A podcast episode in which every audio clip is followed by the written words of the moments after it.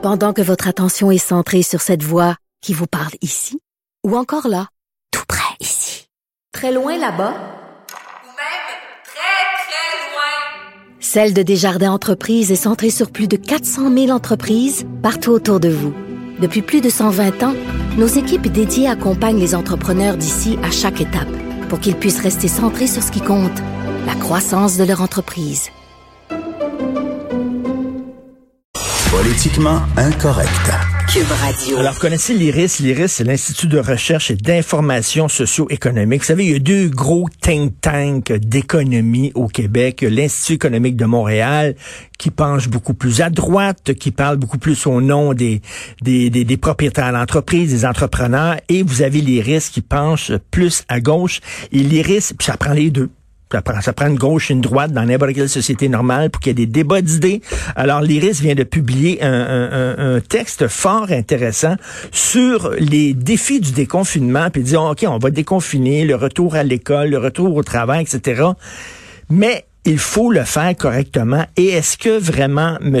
Legault et son gouvernement le font correctement? C'est la question que pose Raphaël Langevin, qui est chercheur et économiste de la santé, justement, à l'IRIS. Bonjour, M. Langevin. Bonjour, M. Martineau. Bonjour. Ah, très, très bien. Euh, écoutez, en, gros, là, vous êtes d'accord avec le, le, déconfinement, là? Oui, oui, en principe, le déconfinement est une bonne chose. La question, c'est de savoir euh, quand est-ce qu'il faut le faire? C'est quoi les, les, conditions optimales qu'il faudrait atteindre pour, euh, pour le moment là, de le faire, le déconfinement? Et c'est quoi, selon vous, le, le, le, premier gros défi à relever? Vous dites, entre autres, là, euh, la situation dans les hôpitaux, c'est très important et on le voit. Là, il y a cinq hôpitaux où les, les cas ont explosé. Euh, ça même même l'hôpital Douglas, l'hôpital euh, euh, psychiatrique Douglas à Verdun aussi, qui s'ajoute maintenant à, la, série de... Là, ça, là, on est en train... C'est pas un bon signe, ça, là. Non, non, c'est sûr que c'est pas un bon signe, mais la santé publique était aussi au courant là de, de l'impact éventuel de certaines mesures de déconfinement, puis du moins de la progression là, des cas dans les hôpitaux. Là. On le sait, on a demandé à des groupes d'experts là de, de, modéliser un peu là, la suite des choses, et on le savait que ça allait augmenter là, de manière relativement constante dans les hôpitaux. La question, c'est de savoir, ça va être quoi l'impact justement du déconfinement le 4 et le 11 mai sur les, les hôpitaux en tant que tels. Là. Et ça, on le sait que ça va continuer à augmenter pareil. Et là, vous parlez d'un angle mort du retour à l'école. C'est quoi l'angle mort du retour à l'école? Ben, L'enjeu qu'il faut bien comprendre, c'est qu'il y a toujours des délais. Quand on euh, dit on va déconfiner, quand on ouvre certains secteurs, les chantiers de construction, les magasins, etc., et que là, euh, M. Arruda euh, dit bon, ben, on va surveiller, on va monitorer, on va faire attention pour vraiment ajouter le réostat, là, comme il, il, dit souvent.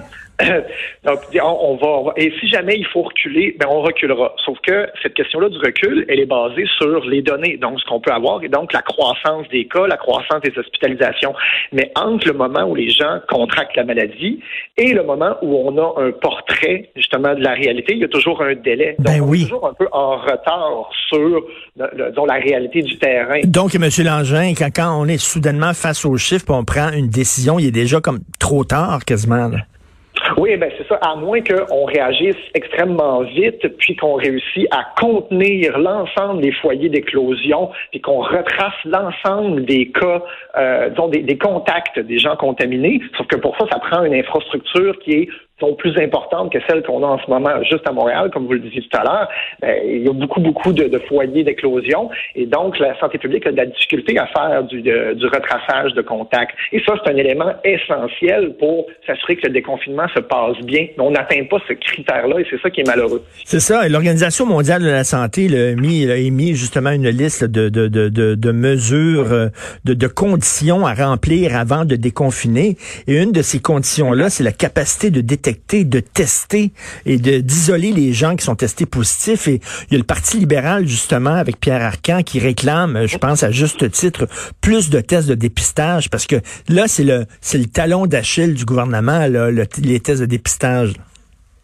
Oui, c'est ça, en effet. Et ce qui est particulier aussi, c'est que même si vous avez des symptômes, euh, vous n'allez pas forcément vous faire tester. Donc, il y a un ensemble de conditions et ça change relativement souvent. Mais j'ai eu des témoignages de plein de gens qui m'ont dit, ah, même si j'ai des symptômes, je peux ne pas me faire tester. Et c'est pas une stratégie qui, elle, dans le fond, a été observée comme efficace ailleurs dans le monde. Les pays qui s'en tirent le mieux, c'est les pays qui font du, dépistage de manière massive, de manière inconditionnelle, mais aussi, justement, comme vous le dites, donc qui réussissent à isoler les gens et surtout à retracer. Et c'est ça qui est important d'avoir ben l'ensemble des gens, donc, donc des employés, donc des gens dans la santé publique qui font du suivi de cas. Et ça, c'est fondamental. Si on n'a pas ça, euh, donc ça va être dur de déconfiner euh, sans qu'il y ait de risque de deuxième vague importante qui pourrait faire prolonger la pandémie durant tout l'été. Je suis tout à fait d'accord avec vous. C'est, selon moi, c'est une condition fondamentale. C'est davantage de tests. Oui, c'est ça. Et, et, on, on s'entend, M. Martineau, que ce qui serait le pire scénario, entre vous et moi, là, ce serait le pire scénario, c'est qu'on déconfine, on attend deux, trois semaines, on se rend compte que le nombre de cas augmente, on referme des, des, entreprises, on referme des écoles.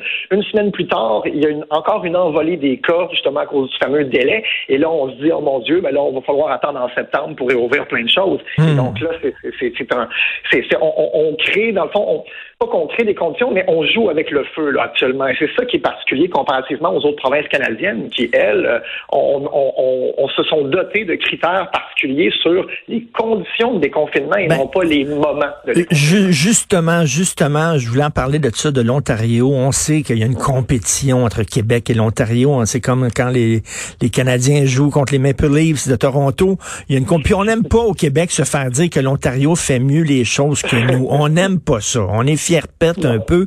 Sauf que là, Doug Ford, c'est assez ironique. Doug Ford, il dit non, nous autres, euh, on n'ouvrira pas, nous autres. On a jugé que c'est pas le temps. Euh, est-ce que vous trouvez euh, l'Ontario plus prudente, plus responsable que le Québec? Responsable. L'avenir nous le dira, mais a priori, ce qui est intéressant, ce qu'on peut saluer de l'administration Ford, c'est qu'ils ont pris, ben, je dis pas que l'administration québécoise, je dis pas que la santé publique du Québec n'a pas fait ça. La santé du Québec, la santé publique du Québec, elle est très compétente et tout, mais elle a, disons, elle a balancé les avantages et les inconvénients d'une différente manière que la santé publique du Québec. Et la conclusion à laquelle elle en est arrivée, c'est de dire on veut éviter à tout prix le risque de deuxième vague ou de prolonger la pandémie. Donc, on va attendre, on, va s'assurer d'atteindre certains critères particuliers. Je ne pourrais pas les nommer dans l'ensemble, mais il y en a euh, notamment deux qui sont intéressants. Donc, celui d'avoir une décroissance des cas constante pendant deux semaines sur mhm. tout le territoire, au moins deux semaines sur tout le territoire de l'Ontario, et s'assurer de contacter au moins 90% de chaque cas quotidien par la santé publique ontarienne pour faire le, le, retraçage des contacts. Et donc ça, ce sont deux critères justement qui sont euh, amenés aussi, qui sont recommandés par l'OMS. Euh, et, et, et, donc, ce qui est, euh, quand M. Ford euh, donc présente son, son plan de déconfinement, lui, ce qu'il fait, c'est qu'il écoute ces recommandations-là de l'OMS, il écoute euh, attentivement les recommandations de la santé publique ontarienne euh, pour ne pas en arriver à une stratégie qui est basée sur un moment, donc euh, donc pas de C'est ça, sur, un moment. Comme vous dites, M. Langevin, on a l'impression qu'au gouvernement, on dit là, le, le, temps est venu de déconfiner, le temps est venu de déconfiner, mais là, il faut voir, est-ce qu'on respecte les critères ou pas? C'est ça que vous dites, c'est ça qui est important, là, parce qu'on dit on se base sur la science. Ben la science justement dit vous devez respecter certains critères avant de déconfiner. Oui, tout à fait. Et donc, c'est quand même assez euh, ironique parce que, euh, je M. Legault dit on, se base nos, choix sur la science. La science dit beaucoup de choses. Hein. Il y a beaucoup, beaucoup de choses hmm. actuellement dans, l'espace public et la, la, science du coronavirus évolue extrêmement vite et moi, j'essaie de me tenir à jour là-dessus. Mais quand à Montréal notamment et dans les alentours de Montréal, donc les disons les cinq régions là qui sont Montréal, Laval, Lanaudière, Laurentide, Montérégie, ça compte pour 60% à peu près de la population du Québec et on voit bien que ces régions-là ne respectent pas, disons ne, remplissent pas hmm. les de l'OMS par rapport au déconfinement. Alors, on est en question de se demander, est-ce qu'on fait pas ça un peu trop tôt?